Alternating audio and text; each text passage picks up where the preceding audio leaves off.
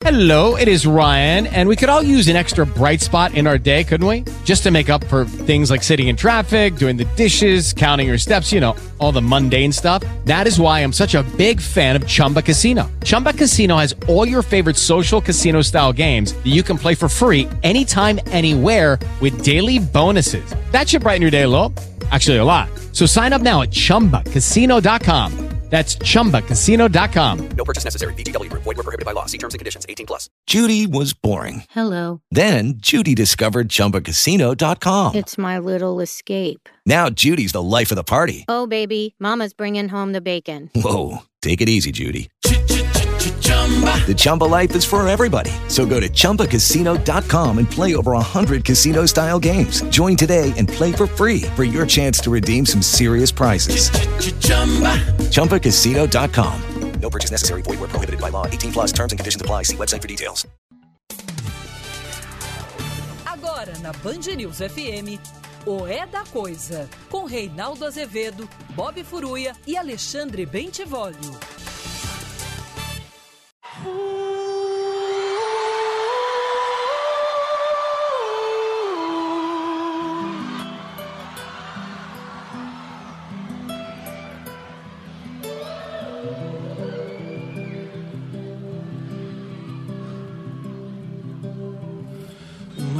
Pra viver tudo, uma noite acordados, uma noite pra roubar o banco, rasgar a roupa apaixonados, uma noite depois da noite em que a gente termina.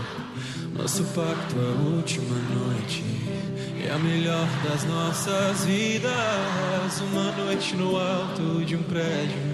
Vendo a cidade por cima, nós somos mesmo tão pequenos. Isso é a coisa mais linda. Uma noite de supernova, pois da morte vem a vida. Uma noite pra sua loucura que você guarda embaixo da língua. Ah. Eu vou correr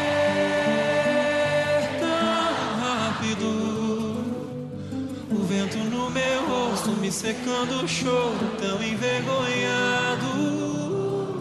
Vem do meu lado. Num beijo a gente esquece o porquê a gente deu tão errado.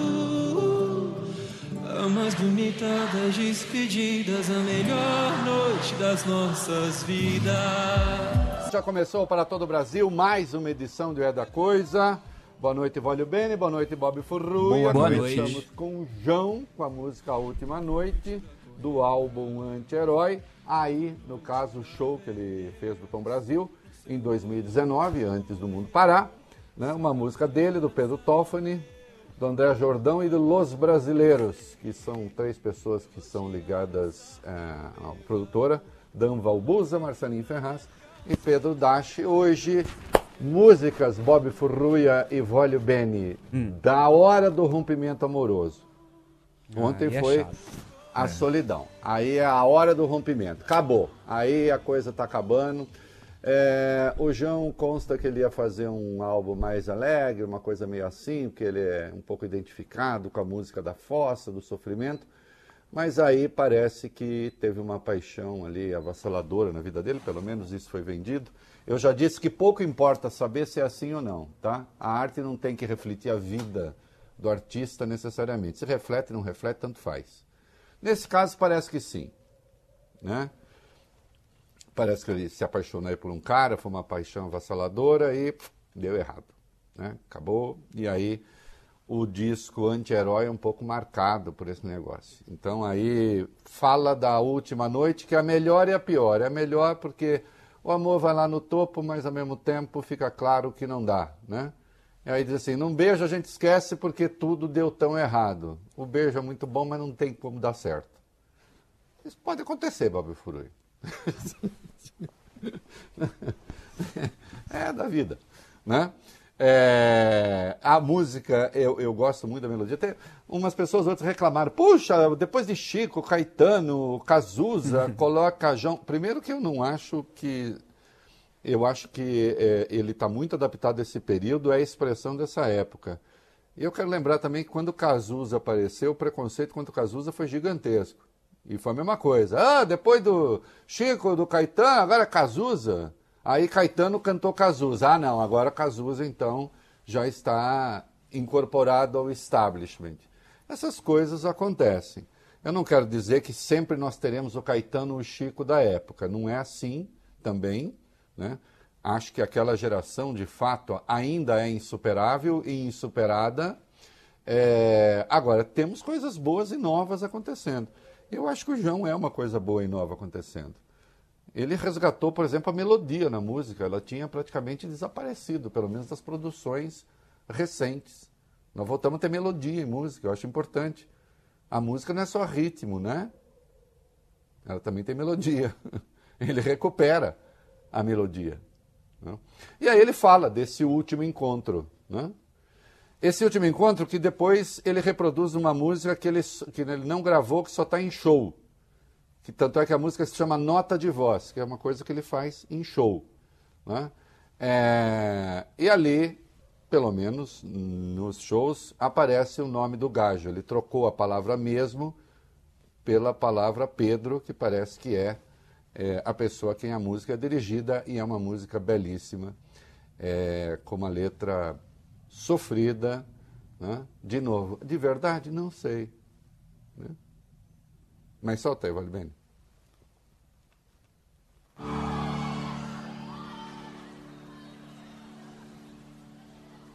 Minhas melodias tão vazias, longe dos teus escritos, nós dois juntos sempre fomos nossos artistas favoritos. Se eu me perdi em outros lábios, foi pra te prender me odiando. Foi um grito, ainda te espero, pra escrever latino-americano. Tento, mas nunca me lembro do que eu era antes de você. E se antes de dezembro eu sabia me reconhecer? E se eu não gostar de mim, se eu for mesmo tão pequeno, devia questionar. Me desculpa. Aparece o Pedro.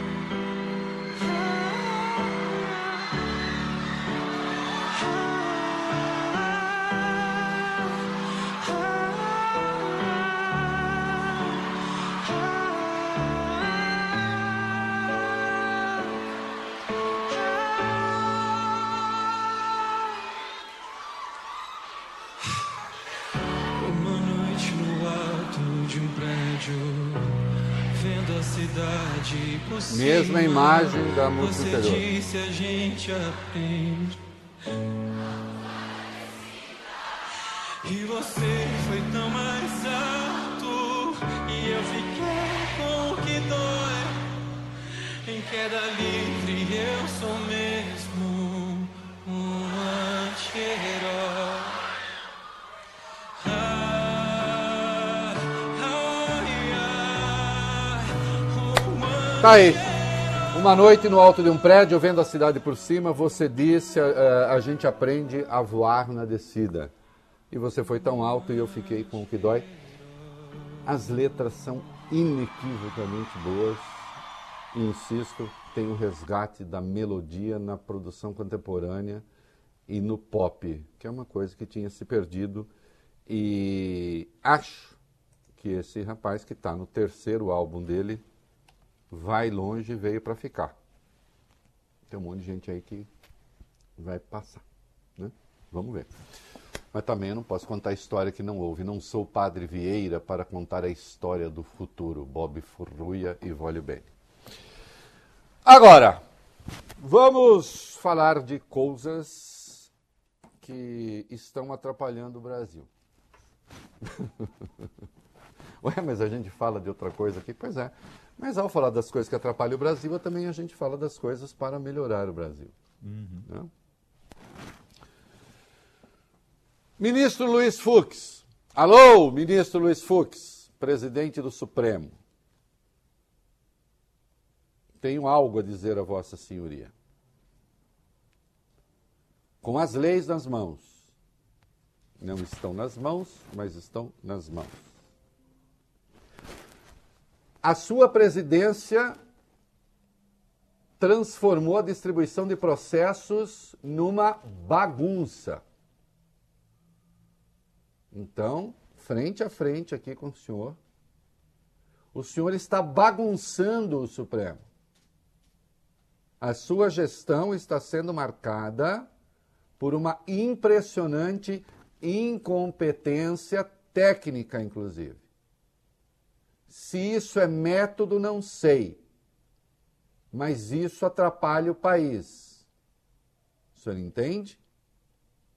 E eu vou dizer aqui onde é que está o seu erro. E se houver algum jurista, algum advogado, algum juiz, ou mesmo assessoria do Supremo, que queira dizer não é assim, pode ligar. Se não for só para encher o saco, pode ligar. Pode ligar se tiver uma informação a passar dizendo que não é assim. Mas pensa bem. Porque antes de vir falar isso aqui, eu estudei. Eu não faço download do divino. Tudo que eu sei, eu estudo. Eu não aprendo dormindo. Até porque eu durmo muito pouco. Eu aprendo acordado, Bob Furui. Dorme pouco mesmo.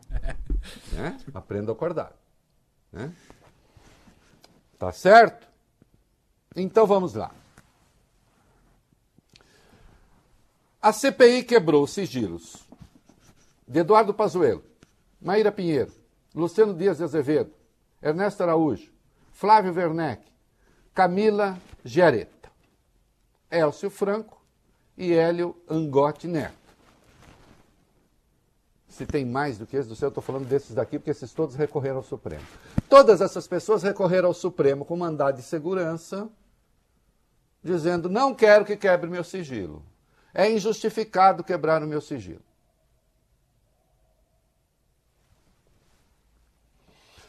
Olhe bem. Obviamente, há de ser, ou haveria de ser, um único ministro a avaliar todos esses mandados de segurança, olhe bem. Por quê? Porque ele vai usar um único critério, o querido Bob Furrui. Porque se você tiver para um mesmo caso juízes diversos, você começa a ter juízos diversos. Né? E aquelas pessoas submetidas né,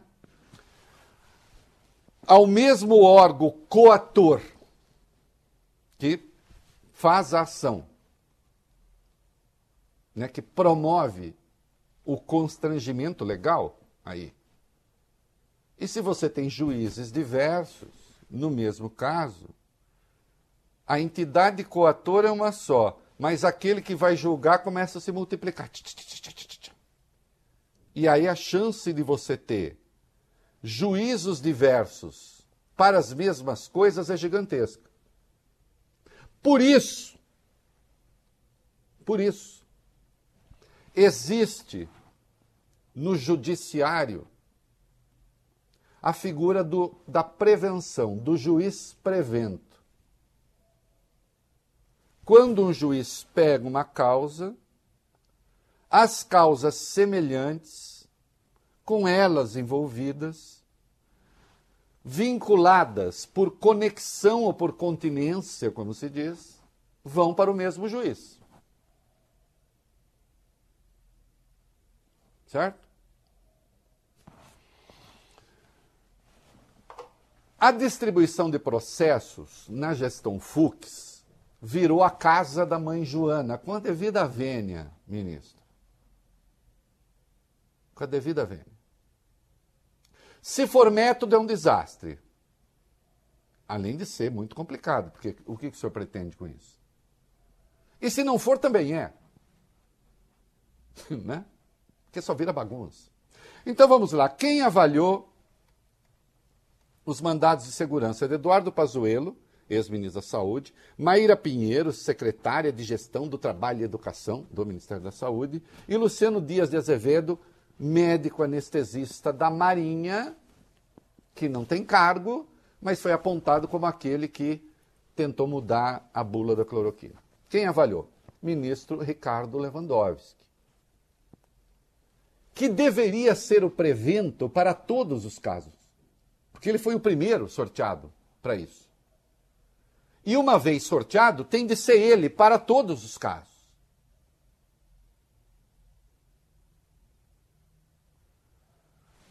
Eles pediram: ah, não, eu quero que suspenda a quebra do sigilo. Ele disse: não.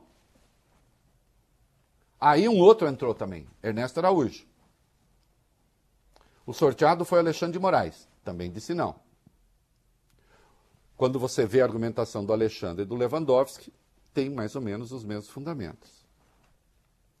Já o Flávio Werneck, ex-assessor de relações internacionais, e a gente sabe a importância que a questão internacional teve na compra de vacinas, estamos vendo ainda agora, e o Elian Gotti Neto, que é secretário de Ciência, Tecnologia, Inovação e Insumos Estratégicos da Saúde, um oftalmologista que resolveu que tem esse cargão, insumos estratégicos da saúde, aliás, o mais ideológico deles todos, um militante de extrema-direita,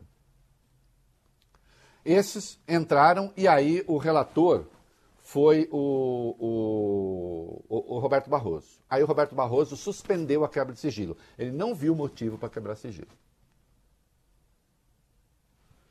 E o Elcio Franco, que era o número 2 do Pazuello. Ah, eu, eu confundi. Atenção. Flávio Werneck Isso. e Camila Giareta, diretora de Ciência e Tecnologia, esses dois ficaram com o Roberto Barroso. Uhum. Ele suspendeu.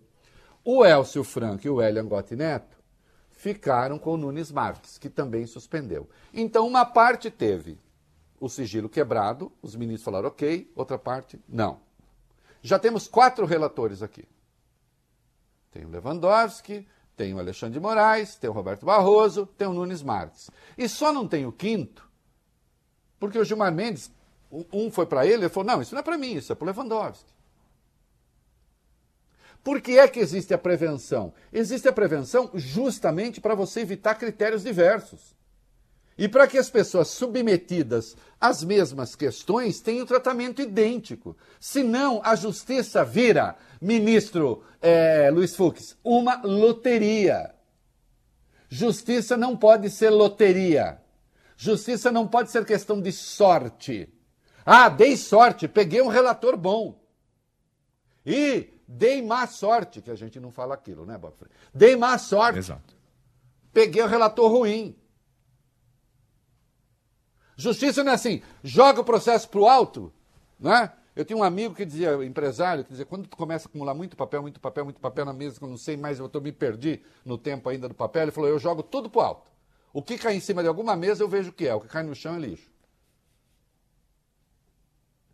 É assim que vocês vão resolver os problemas?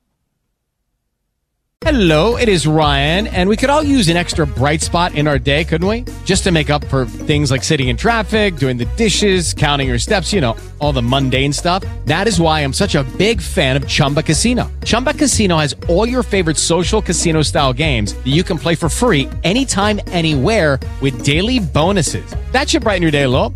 Actually, a lot. So sign up now at chumbacasino.com. That's ChumbaCasino.com. No purchase necessary. VGW. Void were prohibited by law. See terms and conditions. 18 plus. Hello, it is Ryan, and I was on a flight the other day playing one of my favorite social spin slot games on ChumbaCasino.com. I looked over the person sitting next to me, and you know what they were doing?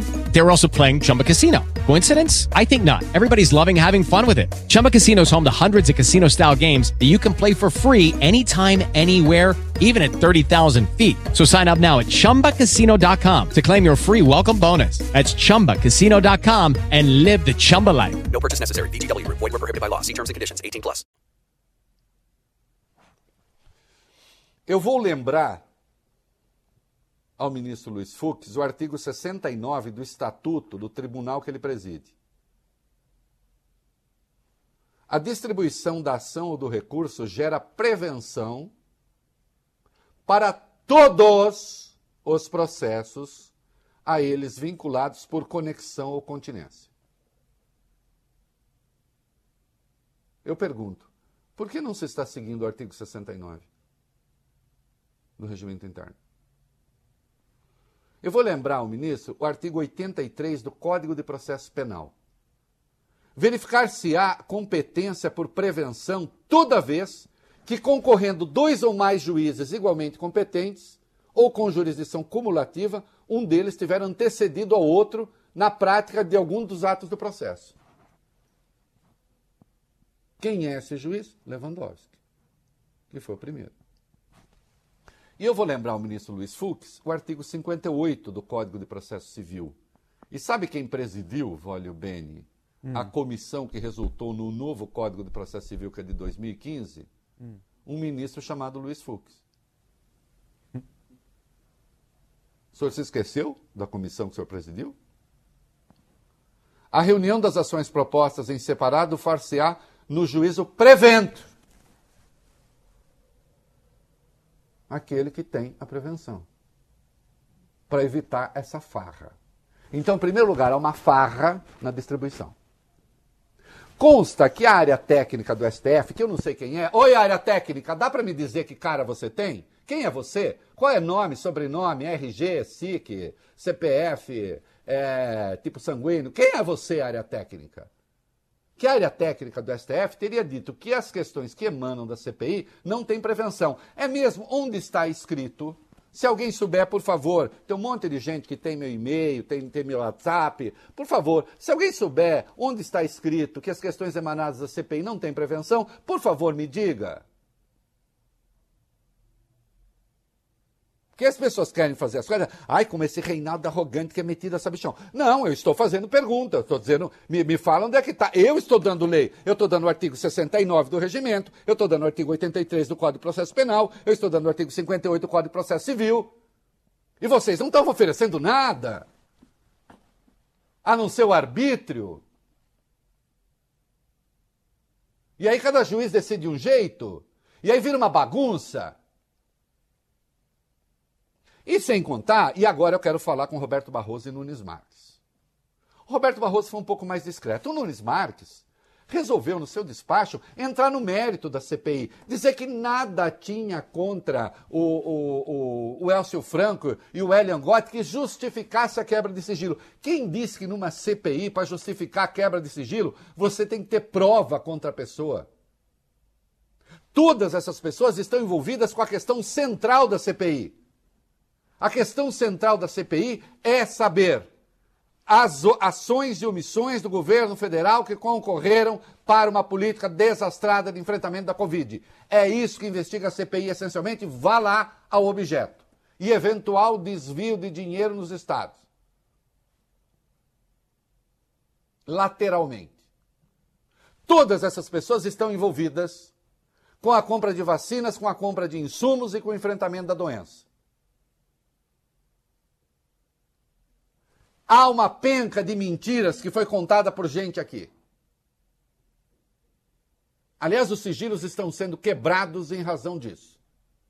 Das mentiras flagrantes. Que boa parte dos juristas, eu estou com eles, interpreta que poderia dar prisão ali, no, no ato, em flagrante.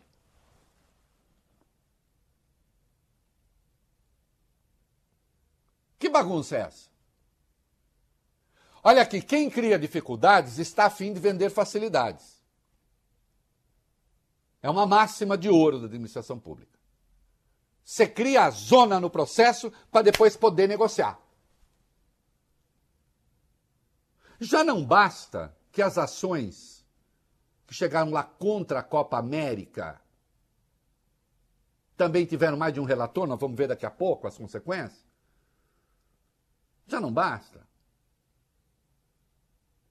Agora vai começar essa, essa, confusão. O Randolfo Rodrigues diz que os relatórios, os requerimentos vão ser reapresentados, expondo com mais detalhes a fundamentação.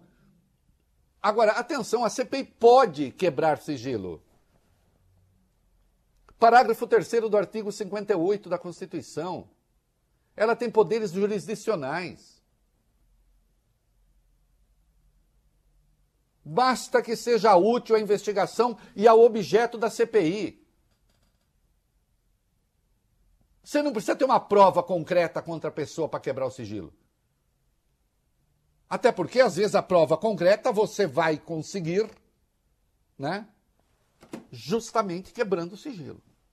E aqui quebrar o sigilo não significa que aquela pessoa em particular possa ser implicada. Se na conversa com ela se revela algum dado da investigação. Por exemplo, conseguiram-se informações de troca de mensagens do Itamaraty. E ali ficou claro que o governo priorizou a compra da cloroquina e não das vacinas, dos insumos da cloroquina e da própria cloroquina já do comprimido. Olha aqui, senhor Roberto Barroso, quando o senhor mandou abrir a, investiga a CPI, o senhor fez o certo. De novo, artigo 58. O senhor sabe que são só três pré-condições para a CPI: haver um terço de assinatura, haver fato determinado e haver o prazo. Não sabe? Sabe. Então aí o senhor não está interferindo no outro poder. O senhor está aplicando a Constituição. Agora, quando o Supremo suspende uma quebra de sigilo de um ente que funciona como um órgão jurisdicional, e esta quebra de sigilo é pertinente porque de pessoas envolvidas com aquilo que se investiga, que, que, que história é essa de suspender? Virou agora fiscal de CPI?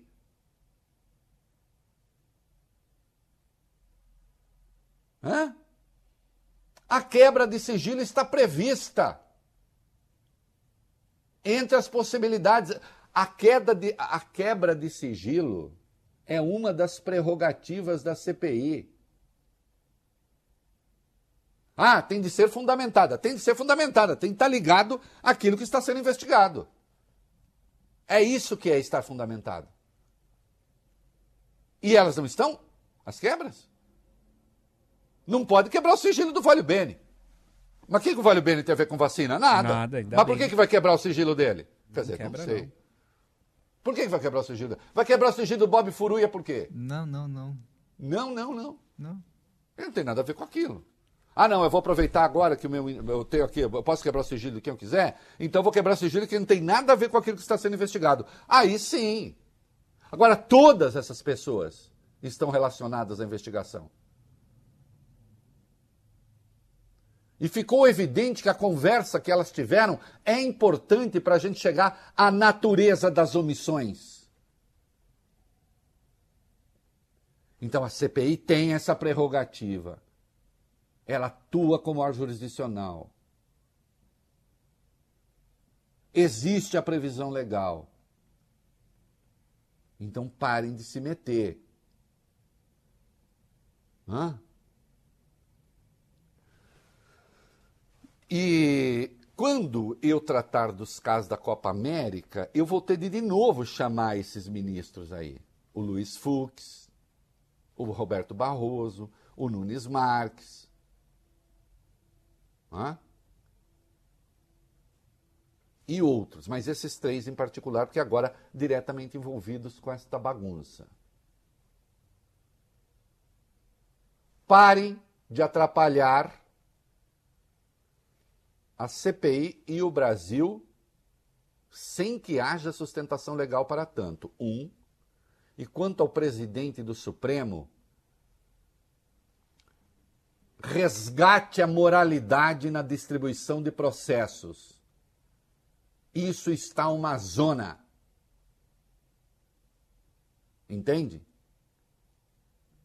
Já bastam as suas omissões diante dos arreganhos autoritários do presidente da República, em que a sua manifestação mais eloquente tem sido o silêncio. É isso. Vamos para a Copa América, Bob Furuia. Vamos, Reinaldo. Passou de 50 o número de pessoas infectadas pela Covid-19 na Copa América. Segundo o Ministério da Saúde, desse total, 33 casos foram entre jogadores e membros de delegações das seleções e 19 entre prestadores de serviços de Brasília, contratados para o evento. O maior surto ocorreu na seleção da Venezuela, 13 testes positivos. As pessoas que contraíram a doença, Reinaldo, foram isoladas em um hotel em Brasília. A previsão é que os estrangeiros só deixem o país após o período de quarentena e com teste negativo para a Covid. Tá aí. Tá aí. Curioso, né? Vocês sabem qual era a minha posição. Artigo 196 da Constituição. Uma das funções do governo do Estado brasileiro é reduzir as chances de doença. De o brasileiro ficar doente. A Copa América, eu dizia, aumentava as chances. Não foi isso que eu disse aqui 500 vezes, menino? Foi. Está aqui. Olha o número de contaminados. E nesse caso também houve dois relatores. Lewandowski era prevento, mas também ficou com o Carmen Lúcia.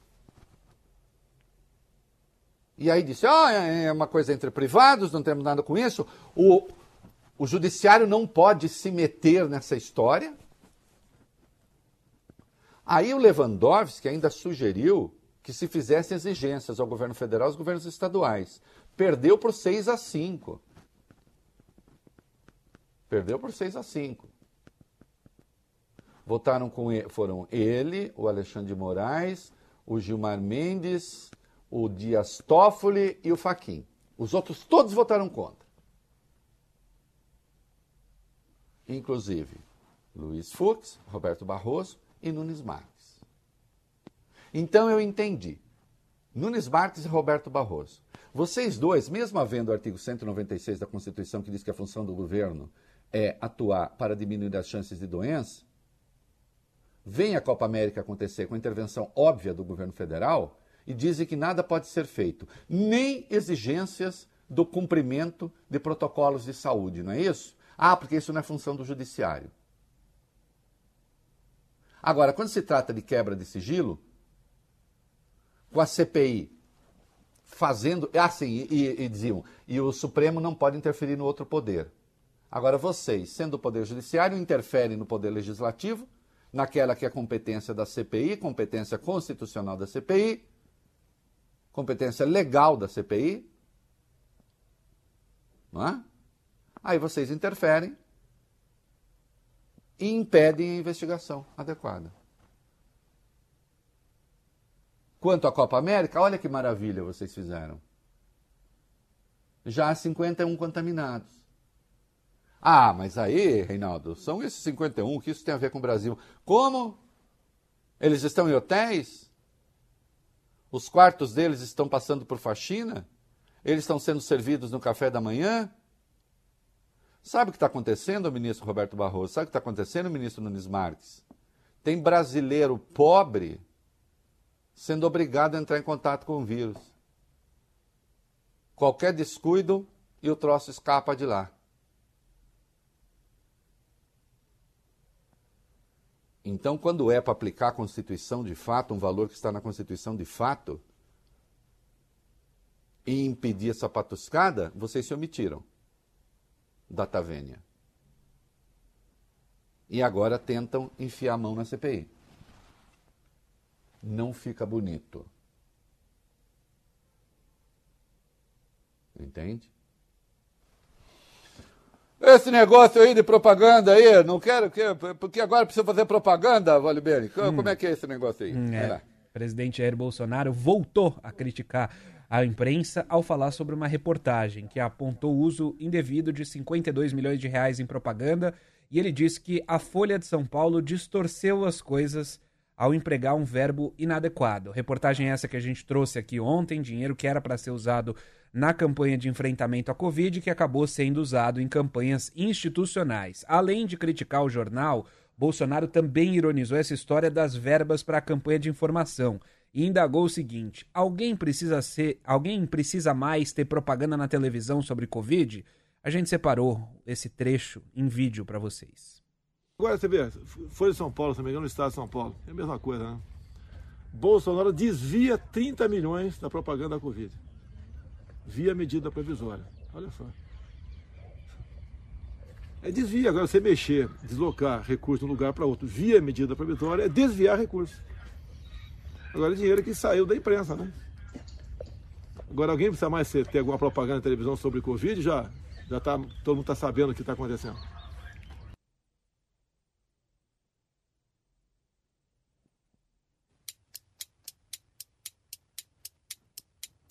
Primeiro que desviar não é só enfiar no bolso.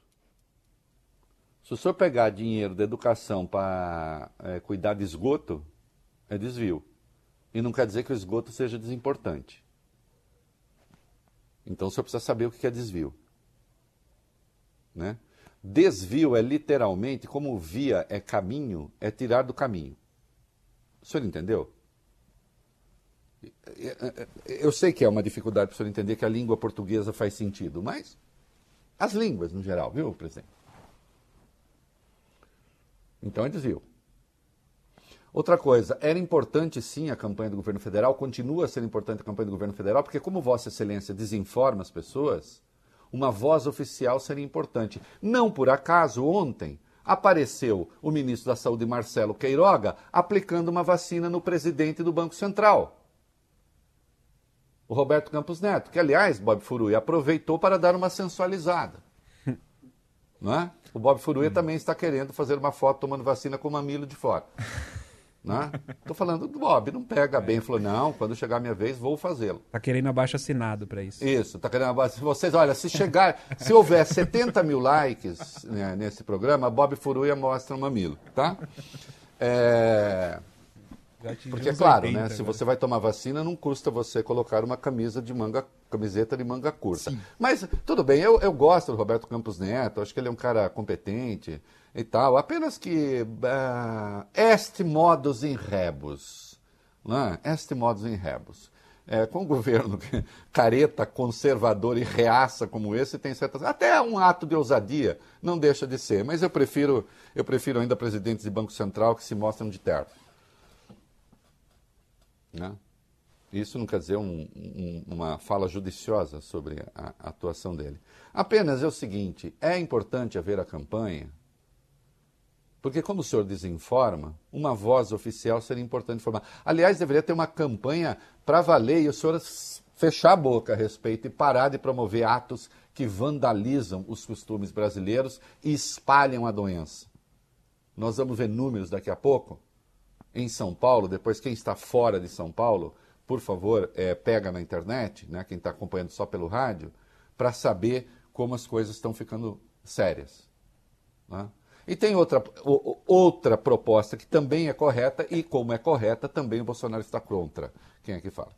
Nessa mesma conversa com apoiadores, o presidente Bolsonaro prometeu vetar a proposta que cria um passaporte da vacinação contra a Covid, caso essa proposta seja aprovada no Congresso. Segundo Bolsonaro, não tem cabimento essa história de vacinação obrigatória no país. O texto em questão é de autoria do senador Carlos Portinho, PL do Rio de Janeiro, e prevê um certificado para quem já foi vacinado, Reinaldo. Você precisaria, por exemplo, apresentá-lo, eh, apresentar esse documento para entrar em hotéis, cruzeiros, parques ou reservas naturais, por exemplo. A medida já foi aprovada pelo Senado e agora precisa de aval da Câmara antes de ser enviada à ascensão Espero do presidente. que seja aprovada necessária, a menos que a pessoa tenha uma razão importante para não se vacinar. Sim, sabe por quê? Porque tem os seguidores de Bolsonaro que não vão querer tomar vacina, alguns deles, e vão querer espalhar vírus para os outros. Por que, que eu preciso conviver com o seu vírus? Porque o vírus da burrice, da idiotice, esse a gente consegue é, se proteger. Agora, do coronga, não. E como há reinfecção, e como nós vamos ter que ter vacinação anual desse troço, eu, por exemplo, só vou agora, eu só vou a hotéis que eu saiba que exigem comprovação de vacina. Senão não vou. E farei questão de pessoalmente promover aqueles que fazem isso. Entendeu? E é assim que é. E o Renan Calheiros está dizendo que, investigar, que testemunhas passarão investigados. O Eduardo Pazuello, Ernesto Araújo, o Fábio Van Garten, a Maíra, a, a Mayra Pinheiro, a capitã cloroquina. Né? E acho que, que é o caso. Né? É, o Marcelo Scampelo secretário, ex-secretário de Saúde do Amazonas, depois hoje na CPI, disse que a Maíra Pinheiro chegou lá e adivinha o que ela sugeriu. Ô, Valho Bene, você hum. tem só uma chance de acertar. é, a, a, Amazonas precisa de quê, Valho Bene? Você acha de cloroquina que é não é? E do Tratikov, hum. né? É, e também ele falou que o negócio lá da crise de oxigênio, né? É, ele disse que foi procurado dia 7 de janeiro pelo White Martins. Né? O Pazuello diz que não, que só foi no dia 10. Né? E a Maíra diz que foi no dia 8. Eles não sabem. Acharam o visar de Bob Furuia. Uhum. E ele queria depor a distância. Hum. O Maraziz falou: não, não. Vai ter que depor aqui mesmo. Pessoalmente. Né? E o preço da Covaxin, que é que fala item 5? A CPI também vai investigar a compra da vacina indiana pelo governo brasileiro. São pontos de dúvida dos, dos, senadores. Eles não entendem, por exemplo, por que o Ministério da Saúde não contratou diretamente as doses com o laboratório indiano Bharat Biotech, que é o desenvolvedor da vacina. O Brasil fechou negócio com a empresa Precisa Medicamentos, um intermediário, e agiu de forma diferente em relação a todas as outras doses. Outro questionamento dos senadores diz respeito ao preço. O governo Bolsonaro reclamou que as vacinas da Pfizer e também a Coronavac eram caras demais, mas fechou um contrato de mais de um bilhão e meio de reais pela Covaxin, pagando R$ 80,70 a dose. Foi a vacina mais cara comprada até agora, custa quatro vezes o que o governo pagou pela dose da Oxford AstraZeneca. E que, assim, digamos, é, tem sido considerada um pouco mais polêmica do que a vacina da Pfizer, né? Da Pfizer. Pfizer. Pfizer, como aquele ator. Por falar em Pfizer, foi só o Dória anunciar que ele ia vacinar todo mundo até setembro. O negócio é o seguinte, eu, eu, gosto quando o Dória dá essa coisa assim, ah, vamos vacinar, não sei o que e tal, porque o Bolsonaro se coça, né? Porque é. senão ele vai. O que, que aconteceu? Item 6. E aí vamos começar. Reinaldo, ignorar dezenas de e-mails, recusar várias ofertas no ano passado, o presidente Bolsonaro se reuniu com executivos da Pfizer e pediu a antecipação na entrega de doses ao Brasil. Encontro realizado ontem por videoconferência contou com a presença de vários ministros, entre eles Marcelo Queiroga da Saúde. A antecipação seria de 10 milhões de doses para julho e ocorreria dentro dos contratos já assinados. Pfizer ainda não respondeu se vai atender ao pedido brasileiro. É, né? Isso é literalmente, as pessoas não gostam dessa expressão, mas é o caso, é correr atrás do prejuízo, né? Isso, porque fala assim, ah, isso é um absurdo, porque você não fica parecendo que você está buscando prejuízo. Não, querido, é que o prejuízo está à frente. Então você está correndo atrás do prejuízo. Você está correndo o prejuízo também, mas ele está lá na frente. Está né? Tá ganhando de você. Né, Bolsonaro?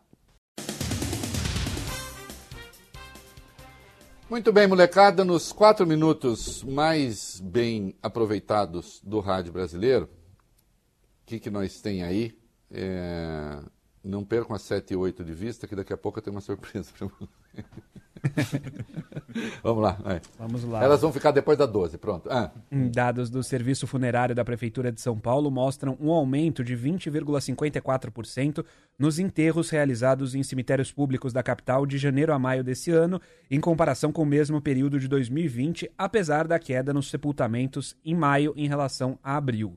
Nos cinco primeiros meses desse ano, 39.367 pessoas foram sepultadas contra 32.657 no mesmo período do ano passado. Em relação a 2019, Reinaldo, antes da pandemia, a comparação é assustadora, aumento de 46%. Entre janeiro e maio daquele ano, foram sepultadas 26.957 pessoas, foram 39 mil nesse ano. Olha, eu quero que vocês botem atenção nesse troço aí. Para vocês verem que os números da Covid, ela, eles estão, na verdade, subestimados no país. Nós estamos falando de uma amostragem da maior capital do Brasil e de uma das maiores do mundo. Então, em relação a 2019, vocês acham mesmo que, numa comparação com dois anos anteriores, no mesmo período, é, seria normal haver um aumento de 46% no número de enterros? Quase 50%. Porque vamos convir, quem morria do coração, de problemas do coração, morria dentro de uma média. Quem morria de câncer morria dentro de uma média. Quem morria dentro de uma média. Você tem uma média dessas doenças e de óbitos decorrentes dessa doen dessas doenças. A que se deve esse aumento brutal? Então, em relação ao ano passado, quando já havia Covid, 20,54%. Em relação a 2019, quando não havia, 46%. E aí vem os canalhas, os vagabundos, os criminosos, dizer que estão atribuindo a Covid e morte que não é de Covid. Vocês mereciam levar, levar chicotada. É isso que mereciam. Bando de vagabundo. Alta transmissão. A taxa de transmissão do coronavírus voltou a subir no Brasil. O indicador, que é medido pelo Imperial College de Londres, passou de 0,99 na semana passada para 1,07 agora. Isso significa que cada 100 pessoas com vírus no país infectam outras 107. É. E acima de 1 é sempre considerada coisa fora do controle. É, o diretor, o novo diretor do Ciro está falando uma coisa importante, vale bem. Isso, Reinaldo. 13, O- 13, 13. Tá aqui, novo diretor-geral do Hospital Sírio-Libanês, o médico Fernando Gunning, 56 anos, diz que os conhecimentos sobre a Covid-19 disponíveis até o momento indicam que será necessária uma imunização anual contra a doença. Mesma coisa que disse o governador João Dória no fim de semana. Ano que vem, vamos ter que começar a vacinar todo mundo de novo, vai funcionar como funciona na gripe. Mudam as variantes, tem que fazer nova adaptação da vacina. Eu tenho dito isso aqui, vocês sabem, permanentemente, vamos para sete em seguida. É, eu tenho dito isso permanentemente, daí a importância de se começar a produzir vacina aqui. Acabou, vai ser anual, bicho. Entendeu? E a doença vai continuar perigosa. E os cuidados continuarão é, é, necessários. Entenderam? É isso aí. A capitã Cloroquina, veja você, ela foi se vacinar e divulgou que ela foi se vacinar. Ao divulgar que foi se vacinar, sabe o que aconteceu? Ela começou a ser xingada pelos bolsonaristas. Vocês podem calcular isso? Ela passou a ser agredida porque ela tomou a vacina. Eles acharam que ela realmente acreditava na cloroquina. Né? Eu até poderia ter dito a ela: não se vacina, não, querida. É, viva conforme suas convicções. Mas não, né? Ela também vive com outras pessoas que não têm culpa das porcarias nas quais ela ou acredita ou as porcarias que ela divulga. É isso aí. Você está ouvindo na Band News FM o É da Coisa.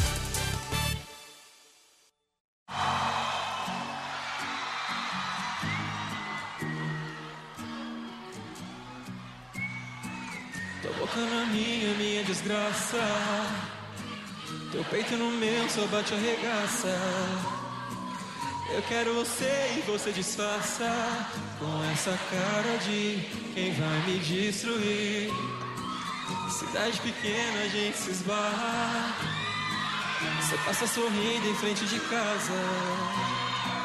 Te digo te amo e você disfarça com essa cara de quem vai me destruir.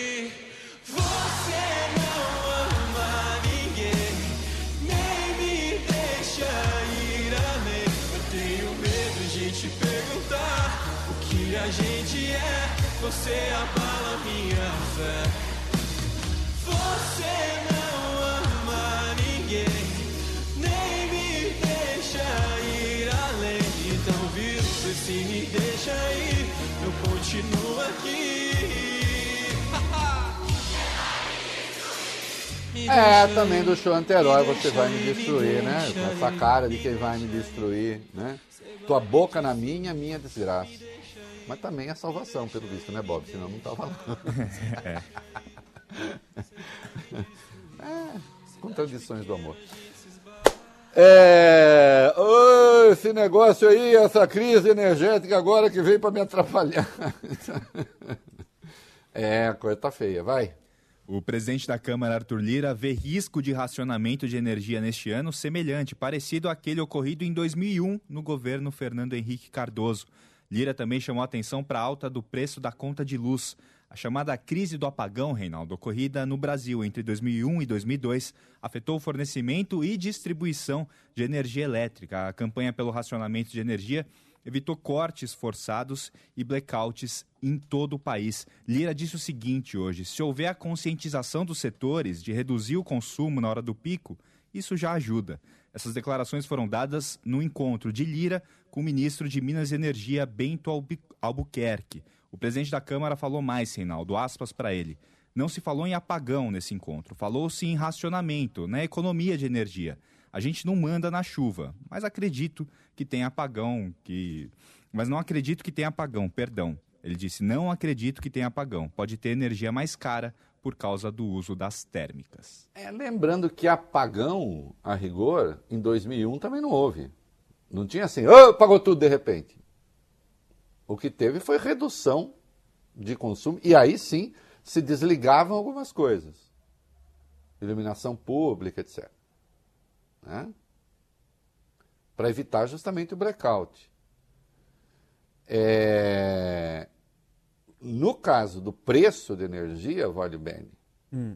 aí as coisas se complicam, vai. Sim, porque a conta de luz vai ficar mais cara novamente. A Agência Nacional de Energia Elétrica vai aumentar os valores das bandeiras tarifárias, aquelas sobretaxa, taxa a mais que é adicionada quando o custo da geração de energia sobe o reajuste vai ser salgado, vai ser de até 20%. Atualmente a gente vive na chamada bandeira vermelha 2, o nível mais alto do preço, e segundo analistas do setor energético, a tendência é que a gente permaneça nessa bandeira 2 vermelha até novembro, quando tem início o período de chuvas no país. E aí eles estão com uma ideia, eu pulei a 15, Bob, mas voltamos a ela, é, que me parece assim que é, é querer enfrentar o Godzilla com um chihuahua, né? Essa ideia, Reinaldo. Ou a falta de Godzilla, né? Porque o Godzilla era cheio de energia, se é que vocês Hum. me entendem.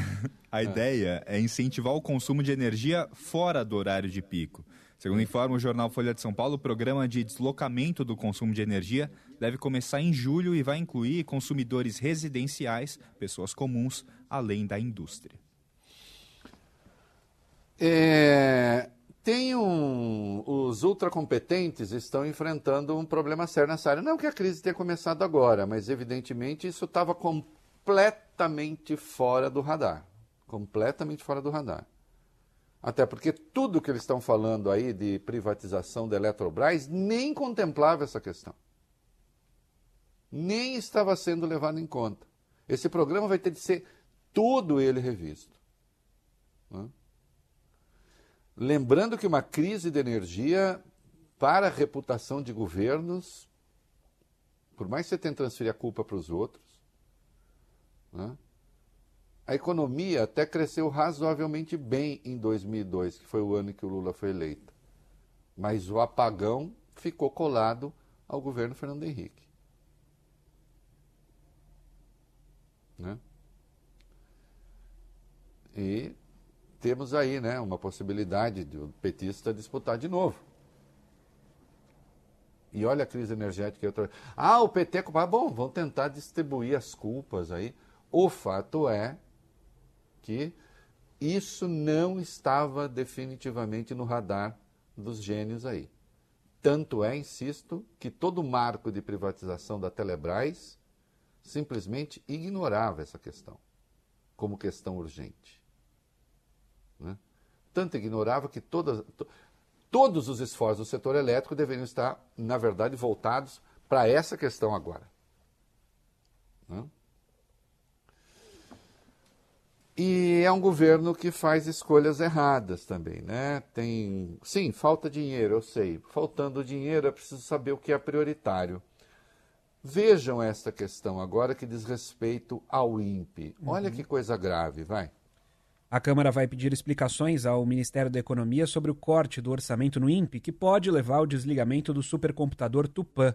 Essa máquina gasta mais ou menos 5 milhões de reais por ano em energia. E por que, que o Tupã não pode ser desligado, principalmente em meio a uma crise hídrica? Porque esse supercomputador é responsável por fazer relatórios exatamente sobre o clima. É ele, por exemplo, que prevê um período de estiagem em regiões do país. Segundo o Instituto, sem reposição de verbas, o Tupã deve ser desligado em agosto e, caso aconteça, será a primeira vez na história que o supercomputador vai ser desligado. Ele funciona desde 2010. Sabe o que me irrita?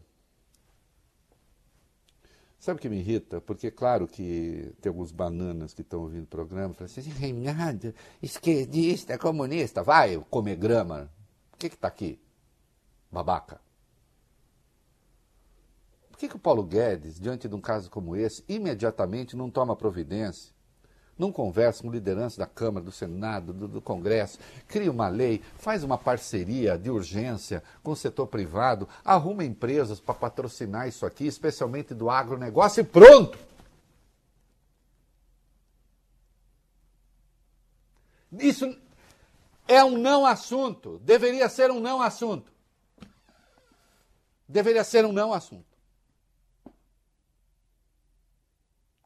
O agronegócio, sem isso, planta no escuro. Por exemplo. Faz aí, arruma um patrocínio. Até o velho da van ia querer o INPE. E, no entanto, fica aí, acho que vai ter que desligar, acho que vai ter que desligar. Ah, ah, é. Justo no INPE está faltando dinheiro. Ah, tenha santa paciência. Isso tem nome, incompetência. Vamos falar um pouco de política. Vamos falar um pouco. Política, política, política, vai.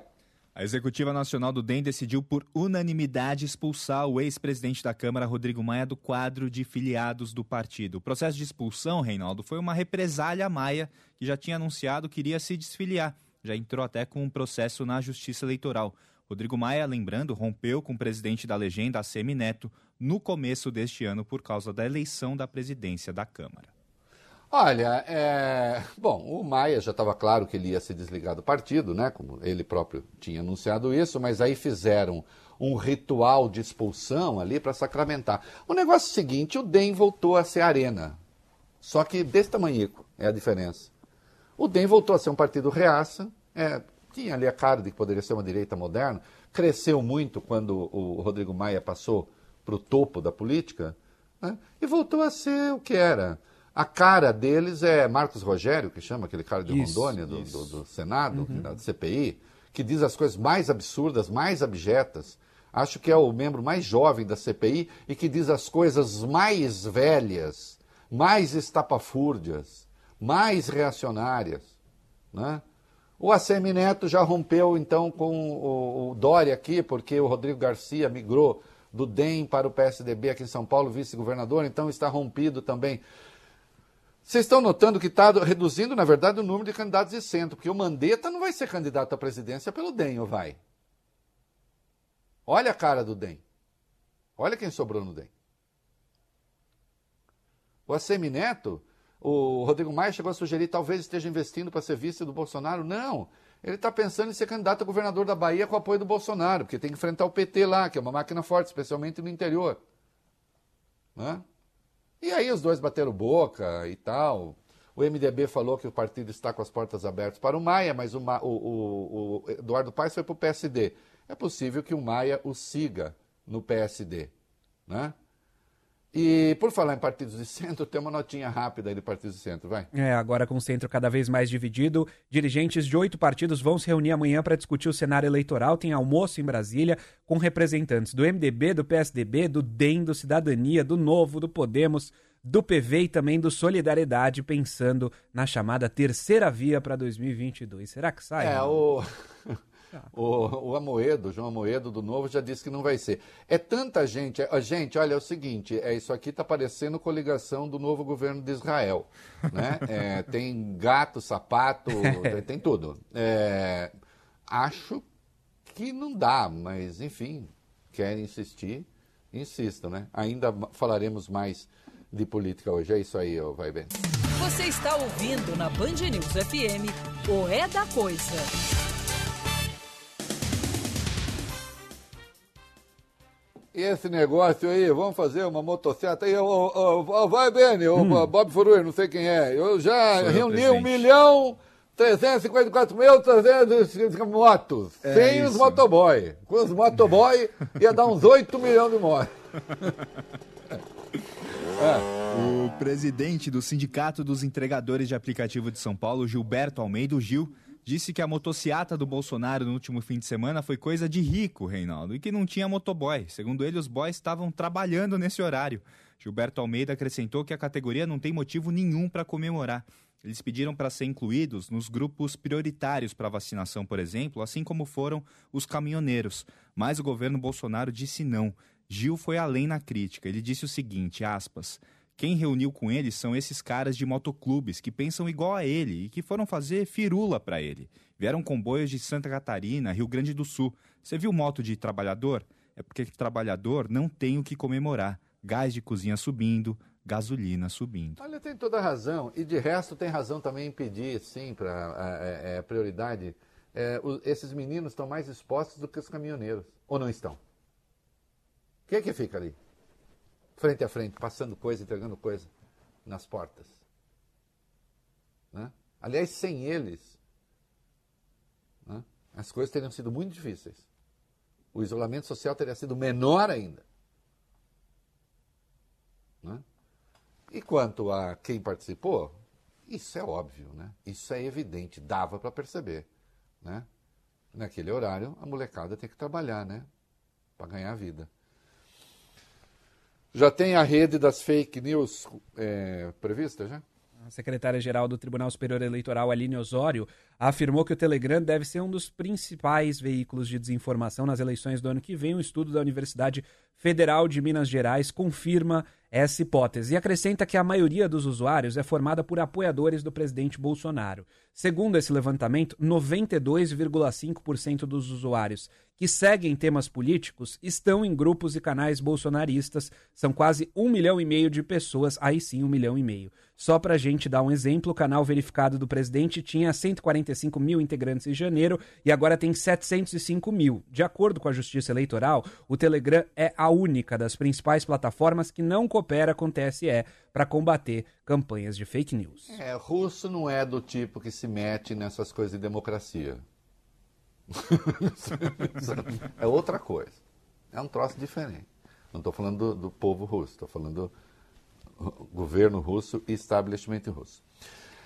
É, Bob Furuia, o Mourão mandou um e-mail para o Bolsonaro, Isso, um, um zap para o Bolsonaro e escreveu I miss you. É, Mourão quê, tem sabe? coração, né, Reinaldo? É. Hum. Não existe mais amor em Brasília. Não. Vai.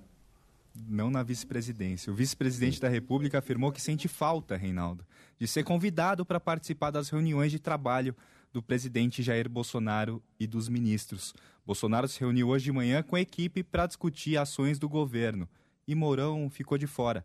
Ao chegar ao gabinete da vice-presidência, o vice foi questionado por jornalistas se havia sido chamado para o encontro. E ele respondeu: não, não, fui convidado.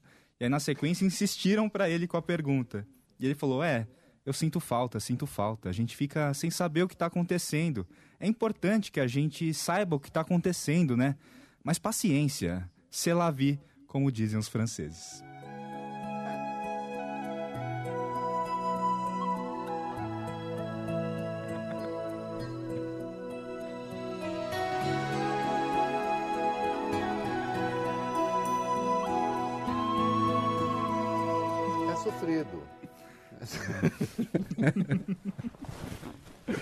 É, gente. Fazer o quê, né?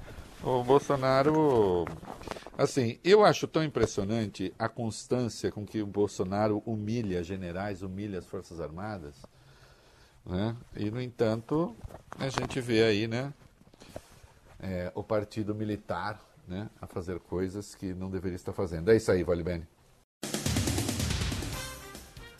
Muito bem, e o PSDB, é, PSD bando, vai.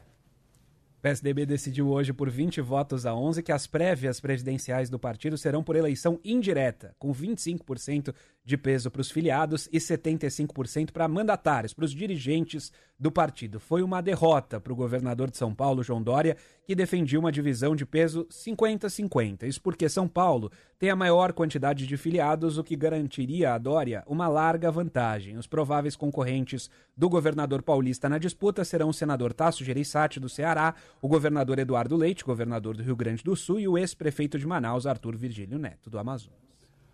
Olha, aqui vai uma avaliação muito objetiva, é, porque é assim, eu que agora virei lulista, né, segundo a canalha, agora vão dizer que eu sou dorista, e assim vai, né, você cada hora vai ser uma coisa. Basta que você diga alguma coisa que eles não gostem, ou então que permita colocar uma pecha e começa a conversa. É, é, é surrealista esse negócio do PSDB. Talvez seja a evidência de que realmente não merece, não possa ser eleito, sei lá. Eu já disse que o partido deveria ter assumido para si né, o mérito de responder por quase 50% das vacinas aplicadas no país. Ah, mas o Dória é impopular, o Dória é muito São Paulo, o Dória não sei o quê. Isso é típico de partido que não aceita fazer a luta política, que vira caudatário do, do que dizem dele. Não é? E olha que eu tenho diferenças com o governador que são imensas. Eu estou fazendo um juízo puramente técnico. Que outro partido, a pergunta assim, pergunta a ser respondida. Bob Furuia vale bem. Uhum. Que outro partido que respondesse por quase 50% das vacinas estaria discutindo e, e tendo um responsável por essa vacina, estaria discutindo quem seria o candidato agora? Nenhum outro. Nenhum outro. Mas é o PSDB. Tomara que dê certo, tomara que se mobilize as pessoas, tomara que então surja o candidato, a terceira via por aí. Agora, que realmente é uma coisa um pouco assim, alheia à lógica das coisas e alheia, digamos, à produtividade. Ah, isso é. Vamos admitir. Né? Inclusive quando eu crio uma charada grega para fazer o colégio eleitoral da prévia. É o que eu penso que eu posso fazer. É isso que eu penso. É isso aí. Quanto tempo, Alex? Um e meio. Tu não me respondeu. Vi agora. É... Olha, o Aras defendendo Bolsonaro. A 27. Hum. O Procurador-Geral da República mais uma vez saiu em defesa do presidente e se manifestou contra uma notícia-crime no Supremo que alegava que Bolsonaro havia cometido crimes contra a segurança nacional e a ordem política e social. O caso foi apresentado pelo deputado Elias Vaz do PSB após Bolsonaro ter falado em meu exército e de ter dito em discurso que estariam esticando a corda e que ele reagiria. Para Aras, Reinaldo Aspas, o fato apontado como criminoso consistiu apenas numa manifestação de opinião do presidente da República. Aras chamou ainda o pedido de descabido e disse que as declarações de Bolsonaro estão dentro do legítimo exercício de seu direito fundamental à livre manifestação do pensamento. Olha, é, é claro que eu não acho que isso por si, até assim, é, é, ele, ele levaria adiante uma notícia crime, embora seja crime de responsabilidade. O que me incomoda é a qualidade da defesa que o Aras faz. Desde quando ameaçar o país com golpe e ameaçar com rompimento junto com as Forças Armadas é liberdade de manifestação. Liberdade de manifestação, procurador-geral, para atacar as instituições, é inaceitável a sua justificativa.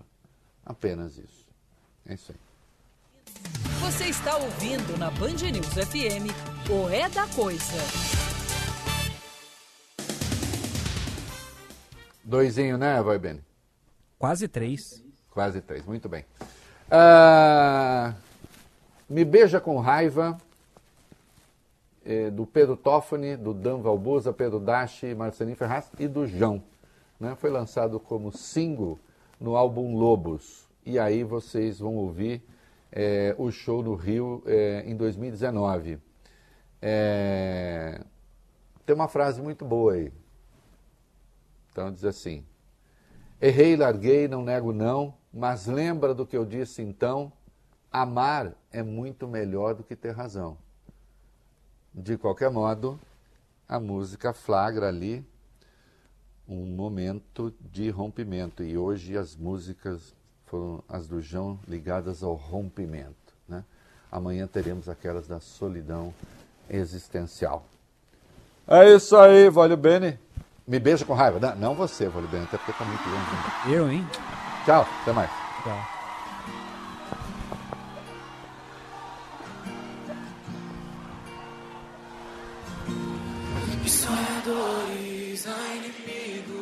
você tá indo? Vai me deixar aqui perdido. Você já contou pros seus amigos de nós? No chão do quarto, com nossos vícios, é coisa pura. De tanto amar virou loucura. De tantas brigas, amargura entre nós. Errei, larguei, não nego, não. Mas lembra do que eu disse então? Amar é muito.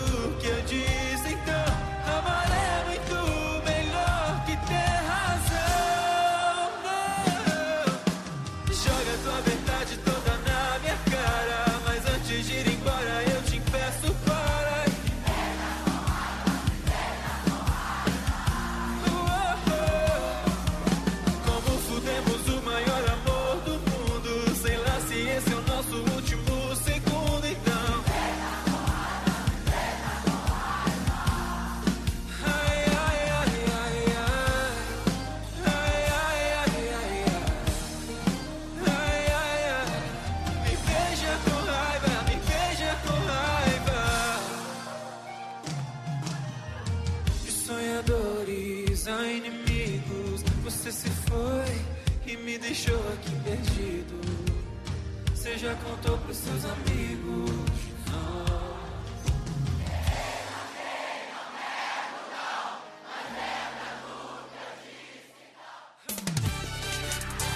Você ouviu o É da Coisa na Band News FM.